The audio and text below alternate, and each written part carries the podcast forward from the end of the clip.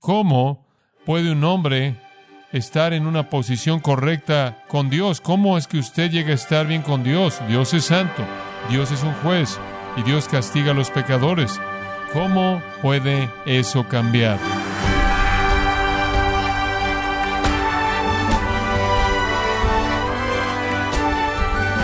Gracias por acompañarnos en su programa Gracias a vosotros con el pastor John MacArthur. Si tiene una relación tensa con sus amigos, compañeros de trabajo o su cónyuge, puede haber una simple solución. Llamar a la persona que ha ofendido y decirle que lo siente, pedirle perdón o escribir una nota. Pero, ¿qué hay de una relación rota con Dios? ¿Cómo se puede reconciliar con aquel que es perfectamente santo y justo? Esas son las preguntas que muchas religiones tratan de responder, y hoy John MacArthur la responde bíblicamente, conforme continúa con la serie titulada El Evangelio según Pablo, aquí en gracia a vosotros.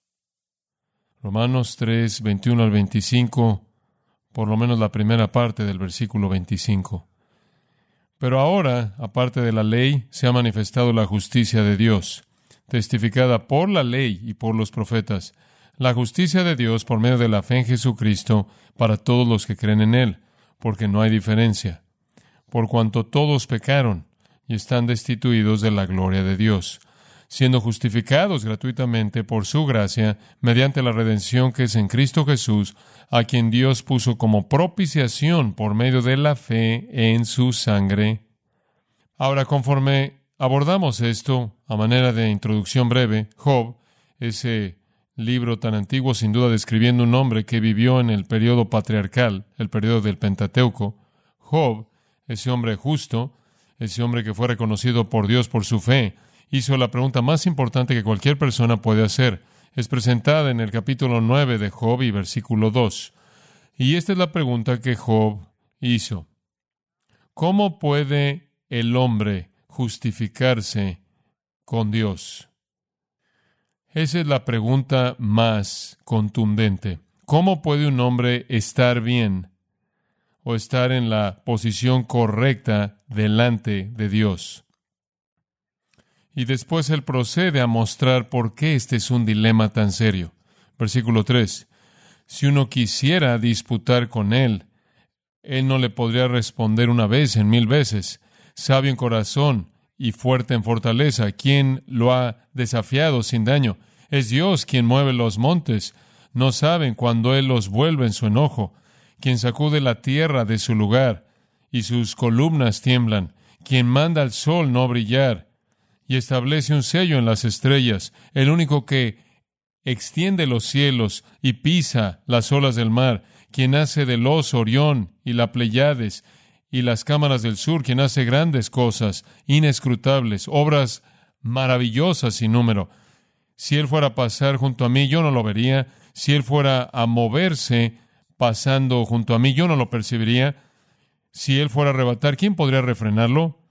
¿quién podría decirle qué estás haciendo? Dios no va a volver su enojo, detrás de él se agachan los que ayudan al Raab. ¿Cómo puedo yo responderle a él y escoger mis palabras delante de él? Porque aunque yo tuviera razón, no podría responder. Yo tendría que implorar la misericordia de mi juez. Si llamara y él me respondiera, yo no podría creer que él estuviera escuchando a mi voz, porque él me azota con una tempestad y multiplica mis heridas sin causa. Él no me permitirá obtener mi aliento, sino que me satura de amargura. Si es una cuestión de poder, aquí Él es el fuerte. Si es una cuestión de justicia, ¿quién puede convocarlo? Aunque yo soy justo, mi boca me condenará. Aunque soy inocente, Él me declarará culpable. Esto es como Pablo diciendo, aun cuando no sé nada en contra de mí mismo, por esto no soy justificado, no puedo traer mi caso delante de Dios. Aquí es tu nombre, esto es Job, con un sentido de su condición perdida, con un sentido de su insignificancia, con un sentido de su culpabilidad, su vaciedad, temiendo la muerte, estando aterrado del castigo en manos de un Dios santo que no puede con éxito presentar su defensa, aun cuando él dice, he escudriñado mi vida y no puedo ver nada de pecado continuo. Sé que no soy por mi propia percepción justificado así debido a que mi percepción es tan limitada. ¿Cómo puede un hombre estar en una posición correcta con Dios? ¿Cómo es que usted llega a estar bien con Dios? Dios es santo, Dios es un juez y Dios castiga a los pecadores y Dios castiga a los culpables que son pecadores. ¿Cómo puede eso cambiar? ¿Cómo puede un hombre estar bien con Dios y particularmente un Dios como este? Un Dios quien va mucho más allá de mí. Y claro, como usted o yo, Job pasa por toda una lista de las cosas que son verdad acerca de la inmensidad de Dios, como yo, este individuo frágil, débil, no importante, puedo establecer justicia delante de un Dios tan grande y glorioso y santo. ¿Cómo puedo yo, por lo tanto, escapar de su juicio? Esa, por cierto, es la pregunta básica que toda religión intenta responder. Esa es la pregunta básica que toda religión intenta responder. Toda religión está tratando de responder a la pregunta, ¿cómo puedo escapar del juicio de Dios y estar en el lugar de favor de Dios, sea cual sea el Dios de esa religión, y terminar en el lugar correcto cuando muera? Esa es la pregunta universal que la religión de manera universal intenta responder. Pablo ha mostrado claramente, comenzando en el capítulo 1 hasta el capítulo 3, versículo 20, que nadie puede estar bien con Dios en base al esfuerzo humano. Así es como el versículo 20 termina esa sección entera al decir, por las obras de la ley ninguno será justificado delante de él. Nadie estará bien con Dios mediante las obras de la carne. Eso es guardar la ley moral de Dios o algún tipo de ceremonia. De hecho, toda la raza humana se queda corta. Todos están bajo pecado. Capítulo 3, versículo 9. Judíos y griegos, todos están bajo pecado. Y Romanos 1.18, la ira de Dios se revela desde el cielo en contra de toda injusticia. Entonces, todos son injustos, todos están bajo pecado y por lo tanto todos están bajo juicio y nadie tiene la capacidad en sí mismo de cambiar esa situación sin importar cuán moral él intente ser o cuán religioso sea. Esa es la condenación de los capítulos de apertura. Entonces no hay manera en la que un hombre alcance la justicia por sí mismo. Esto en particular es devastador para la gente religiosa, y los judíos eran los más religiosos de los religiosos, y creían que podían alcanzar un lugar correcto con Dios, una posición correcta con Dios, aceptación de Dios, favor de Dios, incluyendo vida eterna en el cielo, al guardar la ley de manera meticulosa. Bueno, eso es exactamente lo que Pablo quiere disipar. Bueno, pregunta usted, bueno, ¿de qué sirve la ley? Entonces, si usted no puede por la ley ser hecho justo, recto, bueno, Pablo ya ha respondido eso, ¿no es cierto? No somos hechos justos por la ley, de regreso al capítulo 3, versículo 20, sino que más bien porque por medio de la ley es el conocimiento del pecado. Entonces el propósito de la ley no es salvar a alguien, es condenar a todo mundo. El propósito de la ley no es mostrarle cuán bueno es usted, sino mostrarle cuán malo es usted. Y claro, la ley presenta demandas máximas. Sed santos porque yo soy santos. Sed pues vosotros perfectos, como vuestro Padre que está en los cielos es perfecto. El estándar de la ley nunca es rebajado, siempre es igual, demanda perfección.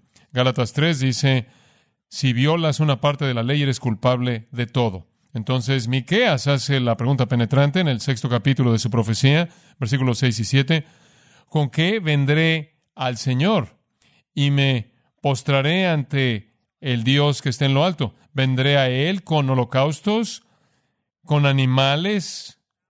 ¿Acaso el Señor se deleita en miles de carneros, en decenas de miles de ríos de aceite? Presentaré mi primogénito por mis actos rebeldes, el fruto de mi cuerpo por el pecado de mi alma. ¿Dios quiere animales? ¿Debo entregar a mi bebé? ¿Acaso eso satisfacerá a Dios? ¿Acaso eso va a ganarme una relación con Él? El camino a Dios no es mediante el sacrificio humano religioso más extremo. el sacrificio animal hasta el sacrificio humano, ofrecer el fruto de su cuerpo, su propio hijo, como si eso de alguna manera apaciguar a Dios, como se decía, usted recordará por aquellos que adoraban a Moloch. Entonces todos los pecadores, y eso significa todos los humanos, están bajo juicio. Todos los pecadores son incapaces por igual, por sus propios esfuerzos, moral y religiosamente, de ganarse el favor con Dios. Los estándares de la religión verdadera son perfección divina. Esa es la única cosa que Dios acepta y no podemos alcanzar eso. Esa es la razón por la que hemos estado aprendiendo que en la apertura del capítulo 3 tiene la intención de callar al mundo entero. Regrese al versículo 19. Porque todo lo que la ley dice, se lo dice a aquellos que están bajo la ley, para que toda boca sea callada, toda boca sea callada. No hay defensa, no tiene nada que decir, y todo el mundo sea responsable o culpable delante de Dios. Antes en ese capítulo, Pablo, citando el Antiguo Testamento, dijo, no hay justo ni aún uno. Entonces, la situación del hombre es oscura, es de desesperanza, en sí mismo no tiene esperanza, en su religión no tiene respuesta real. Él va camino al juicio divino y no hay remedio. La ley únicamente lo condenará. La ley no le ayudará, la ley lo maldecirá, la ley va a pronunciar una sentencia de muerte sobre él. ¿Qué esperanza tiene él? Y después usted llega al versículo 21. Y las primeras dos palabras son una transición de esperanza a la que le damos la bienvenida. Pero ahora, pero ahora. Hemos tenido suficiente de lo horrendo de los tres capítulos de apertura. Ahora necesitamos algo de esperanza. Pero ahora, literalmente en estos tiempos actuales, un momento muy crucial en la historia redentora. Esta es la plenitud del tiempo. Y en este tiempo, fuera de la ley, la justicia de Dios se ha manifestado. Exactamente cuando el hombre necesitaba justicia, apareció en la plenitud del tiempo, en este tiempo actual, ahora. Hablando de la era del Nuevo Testamento y la llegada, claro, del Señor Jesucristo, una justicia, la justicia literalmente de Dios ha sido manifestada. La justicia del hombre es inepta. Si vamos a estar bien con Dios, necesitamos otra justicia que no sea la nuestra. Debido a que no podemos ser justos por algo hecho del lado humano, la única manera en la que podemos ser justos es por algo que se nos dé del lado divino. Necesitamos una justicia igual a la justicia de Dios. La única justicia que es igual a la justicia de Dios es la justicia de Dios buenas noticias, aparte de la ley, la cual únicamente puede condenarlo usted, la justicia de Dios se ha manifestado. Esta es la única solución. Una justicia tiene que descender a nosotros, una justicia que está fuera de nosotros. Dios mismo tiene que venir a rescatarnos. Dios tiene que darnos una justicia que está fuera de nosotros, por encima de nosotros y que va más allá de nosotros. El mismo que dio la ley para condenarnos también debe darnos la justicia para salvarnos. Esta es la ley del Evangelio glorioso de Jesucristo brillando en nosotros. La justicia que usted necesite, que yo necesito para ser salvo, Pablo dice, viene de Dios. Es la justicia de Dios mismo. Me acuerdo de Isaías 45.8 que dice, descienden ustedes cielos de arriba que los cielos derramen justicia. El versículo sigue, que la tierra se abra, que produzca salvación, que la justicia brote junta. Y después cierra, yo, el Señor, la he creado. Esta es la justicia de Dios que desciende a nosotros. Es, como dije, una justicia que está fuera de nosotros. ¿Se acuerda del testimonio del apóstol Pablo en Filipenses capítulo 3? El cual, claro, es algo así. En el versículo 8, todo lo tengo por basura comparado al valor de conocer a Jesucristo mi Señor, por quien he padecido la pérdida de todas las cosas, las tengo por basura para que pueda ganar a Cristo y ser hallado en Él, no teniendo una justicia mía derivada de la ley, sino aquella que es mediante la fe en Cristo, la justicia que viene de Dios en base a la fe. Esta es la enseñanza simple clara del Nuevo Testamento acerca de la justicia necesaria para salvación que estuvo perdida literalmente por un milenio más en la historia y que fue recuperada por la reforma. No desapareció de manera completa. Hubieron personas fieles, creyentes, que entendieron esto a lo largo de esa era. Esta es la justicia que le pertenece a Dios, que desciende de Dios y nos es dada. Es descrita aún más en Daniel 9:24 y el Salmo 119, como una justicia eterna. Es Isaías 61 que dice, mi justicia será para siempre. Es una justicia eterna que trasciende todo en el mundo de la experiencia humana. Es el tipo de justicia que cumple la ley. Y en la vida de Jesús es manifiesta. Jesús, siendo Dios, fue perfectamente justo. Él manifestó esa justicia perfecta en su obediencia activa. En su obediencia activa. Él fue perfectamente obediente a la ley. Él nunca violó la ley. Él estuvo sin pecado. Entonces, Él fue el modelo viviente de perfección justa en su obediencia activa. Él también cumplió de manera perfecta la paga de la ley en la cruz en su obediencia pasiva, en donde Él pudo pagar el precio infinito, sufrir muerte y sufrir la experiencia del infierno y resucitar de los muertos. Entonces Jesús es el modelo perfecto de justicia en el sentido de que Él vivió una vida perfectamente justa. E inclusive modela la justicia conforme demanda un castigo y Él cumplió ese castigo al morir en la cruz. El tipo de justicia entonces que es mostrado en la justicia activa de Cristo, en su perfección, es el tipo de justicia que es requerida y debido a que no podemos alcanzarla, tiene que descender del cielo. Esa es la razón por la que es tan asombroso pensar en Hebreos 10:14, el cual dice que cuando usted coloca su vida en las manos de Dios mediante la fe en el Señor Jesucristo, cuando usted es regenerado, nacido de nuevo, usted es perfeccionado para siempre. Usted es perfeccionado para siempre. La santificación es, pensamos únicamente en ella en su sentido progresivo, pero la santificación es una palabra más grande que esa. El versículo dice, siendo perfeccionados, somos perfeccionados para siempre los que estamos siendo santificados. Entonces, santificación es una palabra que tiene un aspecto progresivo, pero también significa algo que va más allá de eso, llevándonos hasta la perfección. Entonces, cuando pensamos en justicia, estamos pensando en una justicia perfecta justicia divina, aquello que es verdad de Dios y aquello que fue manifiesto en Jesucristo, un tipo de justicia que es perfección misma, el tipo de justicia que es eterna. Se nos dice en el Nuevo Testamento que en el nuevo cielo y en la nueva tierra mora la justicia. Es esa justicia misma que le pertenece a Dios, que es eterna. Esto es lo que se requiere esto es lo que necesitamos tener. No podemos alcanzarla, se nos tiene que dar. Y se nos tiene que dar mediante la gracia, ¿verdad? Si usted no se la puede ganar, es un regalo de gracia.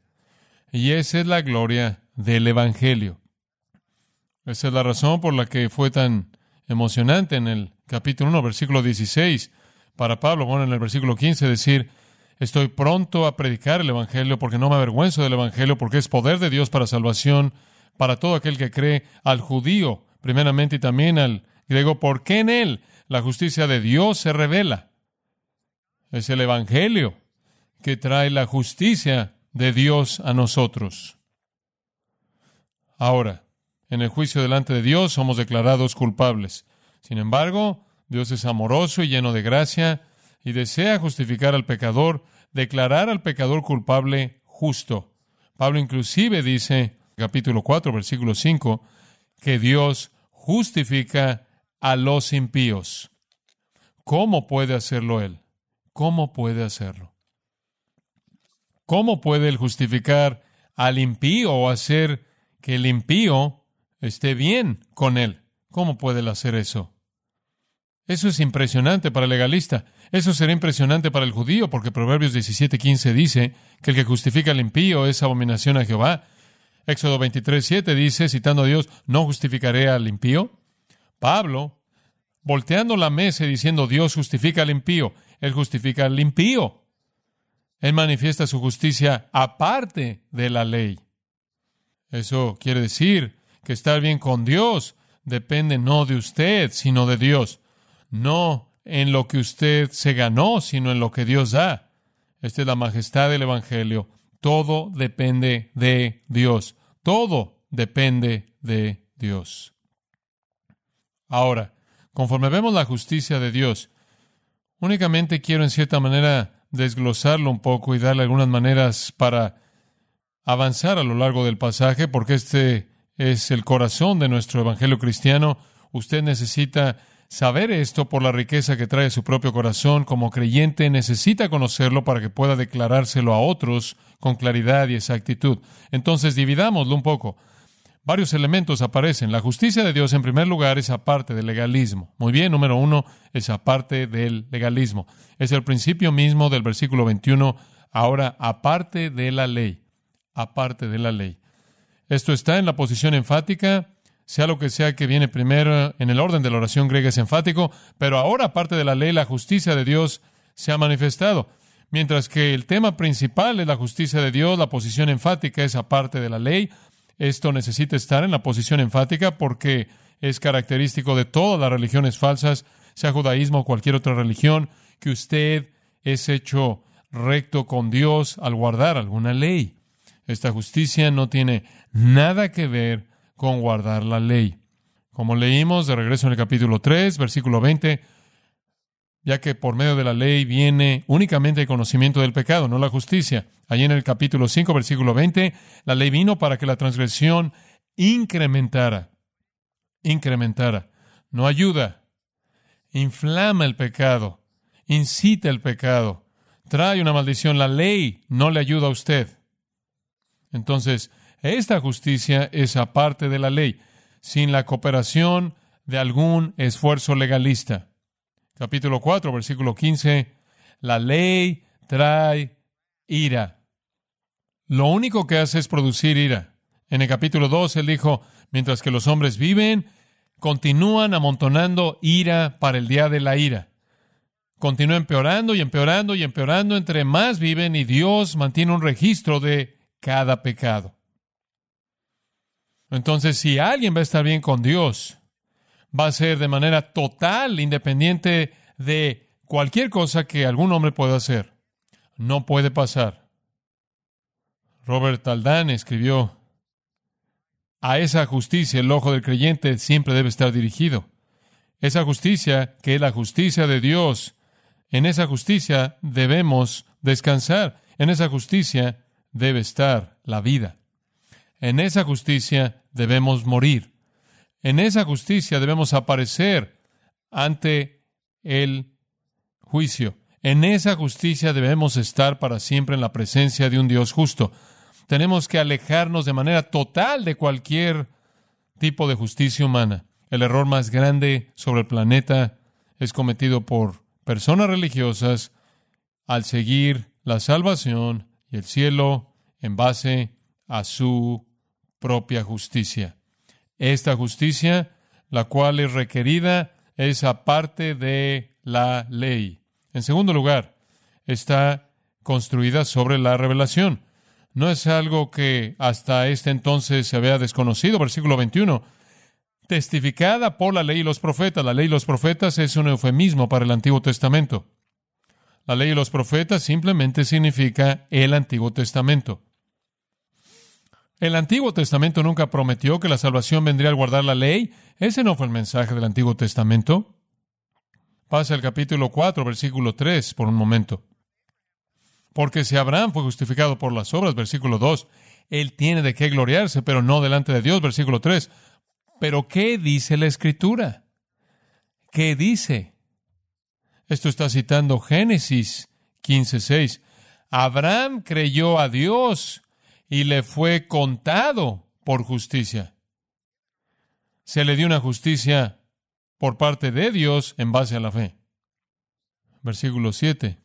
Más bien versículo 6. David habla de la bienaventuranza del hombre a quien el Señor acredita justicia aparte de las obras. Bienaventurados aquellos cuyas transgresiones han sido perdonadas y cuyos pecados han sido bienaventurado a quien el Señor no toma en cuenta su pecado. Entonces, esta no es una desviación del Nuevo Testamento de lo que el Antiguo Testamento enseñó, como si el Antiguo Testamento enseñara salvación al guardar la ley. Usted sabe, si cumples con suficientes requisitos morales de la ley y si haces suficientes ceremonias las veces necesarias, te vas a ganar el favor con Dios.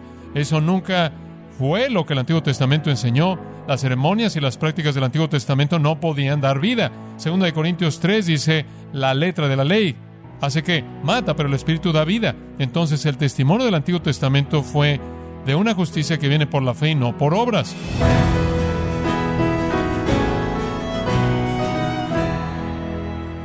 De esta forma ha sido el pastor John MacArthur mostrándonos que el apóstol Pablo se concentró en la meta de demostrar que la salvación es por obra divina y no un logro humano. Esta es la serie titulada El Evangelio según Pablo, aquí en gracia a vosotros. Y quiero recordarle, estimado oyente, que tenemos a su disposición el libro Comentario MacArthur del Nuevo Testamento en el libro de Romanos, escrito por John MacArthur, en donde nos enseña las buenas nuevas del Evangelio, la seguridad de los creyentes y la trágica incredulidad de Israel. Y también le comento que puede descargar todos los sermones de esta serie El Evangelio según Pablo, así como todos aquellos que he escuchado en días, semanas o meses anteriores, animándole también a leer artículos relevantes en nuestra sección de blogs en gracia.org. Si tiene alguna pregunta o desea conocer más de nuestro ministerio, como son todos los libros del pastor John MacArthur en español, o los sermones en CD que también usted puede adquirir, escríbanos y por favor mencione la estación de radio por medio de la cual usted nos escucha en gracia a vosotros. Es importante conocer no solo el país y ciudad de donde usted nos escucha, sino también la radio. Para quienes contactan nuestro ministerio por primera vez, pueden solicitar una copia del mensaje de promoción sin costo alguno, un mensaje por oyente únicamente. Si usted vive en los Estados Unidos o Puerto Rico, escríbanos a Gracia Vosotros, P.O. Box 4000, Panorama City, California 91412. O puede escribirnos a través del siguiente correo electrónico radio arroba gracia.org. Bueno, en nombre del pastor John MacArthur, de nuestro redactor Rubén Rocha y del personal de este organismo, le damos las gracias por su tiempo y sintonía, invitándole a que nos acompañe en la próxima edición y juntos continuar desatando la verdad de Dios un versículo a la vez, aquí en Gracia a Vosotros.